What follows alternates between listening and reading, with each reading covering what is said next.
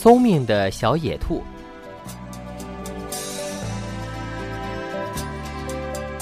停下，看看你踩到哪里了！野兔朝一头大象大声吼道，但是大象充耳不闻，结果把野兔的家踩得粉碎。每次大象来湖边喝水，这里的野兔们就痛苦不堪，并不是野兔们不愿与大象分享水源。今年夏天久旱未雨，这个湖是这个地方唯一的水源，而是每次。各大体肥的大象都会踩毁他们的家园，还会吓着那里的孩子，损坏他们的耳朵，使他们产生耳鸣。野兔们想尽办法要阻止大象，但是现在连最年长、最有智慧的野兔也没有办法了。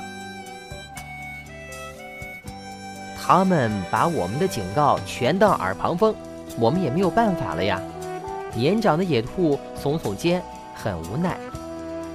没有办法，一只小野兔义愤填膺地说着：“它的家园仅上周就被毁了五次，我来想办法。”那天晚上，他出神地望着湖面上银光闪闪的月亮倒影，突然想到了一个计划。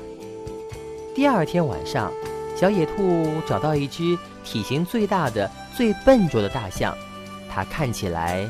是整个象群的领导者。小野兔走到它跟前，故意清了清嗓子。嗯嗯这只大象缓缓地晃动着脑袋，左边看看，右边看看。它并不知道小野兔就蹲在它的脚下。嘿，小野兔蹦到一块石头上，然后大声说道：“我在这儿。”大象看着小野兔。吃惊的叫了一声：“哦！”它的声音很大，差点把小野兔从石头上吹了下来。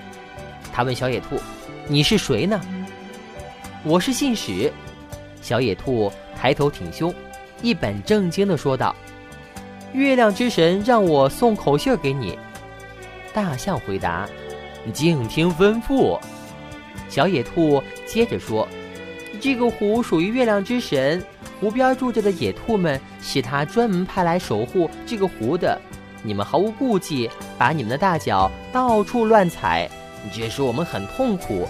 月亮之神知道后也非常非常生气。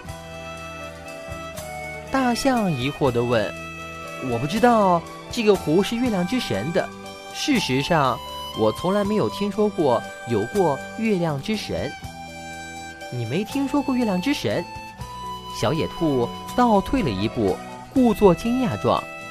嗯，你在湖里就能看到它，很清晰，就像看见你自己的鼻子一样的。过来看看吧。大象探出头向湖里看去，湖的中央闪动着圣洁的光芒，毫无疑问，这正是月亮。大象看到后非常惊讶。这时，小野兔凑到大象的耳边对他说：“小心点儿，月亮之神真的很生气。但是如果你向他鞠躬，也许他会原谅你的。”鞠躬？大象反问道。他慢慢的摇了摇头，说道：“大象从来不给别人鞠躬。”哦，小野兔接着说：“你也别怪我呢，我只不过是信使，只是给你提个建议。”因为月亮之神真的很生气，一旦他生气，那他耸耸肩，转身要走。我只是不想看到你受伤害，仅此而已。等等，大象喊道，他指着湖里的月光，看月亮之神他在干什么。这时，一阵微风拂过，荡起湖面层层涟漪，月亮的倒影看起来像在发抖。他发怒了，小野兔小声说道：“鞠躬，快鞠躬，趁现在还来得及，赶快道歉。”让小野兔高兴的是，大象真的鞠躬了。他对着月亮的影子说道：“月亮之神在上，我们多有冒犯，请接受我最诚挚的歉意。”就在这个时候，风吹得更大了，湖中的倒影开始颤抖得更厉害起来。哦，天哪！小野兔对大象说：“你让它更生气了。”哦不！大象很害怕，我该怎么做？求你帮帮我！让我试试。小野兔自告奋勇，它跪下了，耳朵都碰着地了。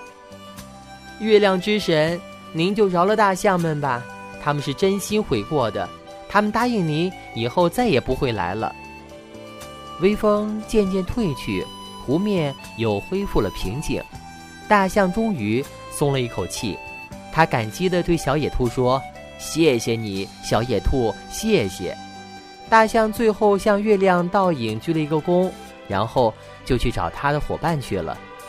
所有的大象都轻轻地、轻声轻脚地走远了，他们生怕吵醒了刚刚睡着的月亮之神。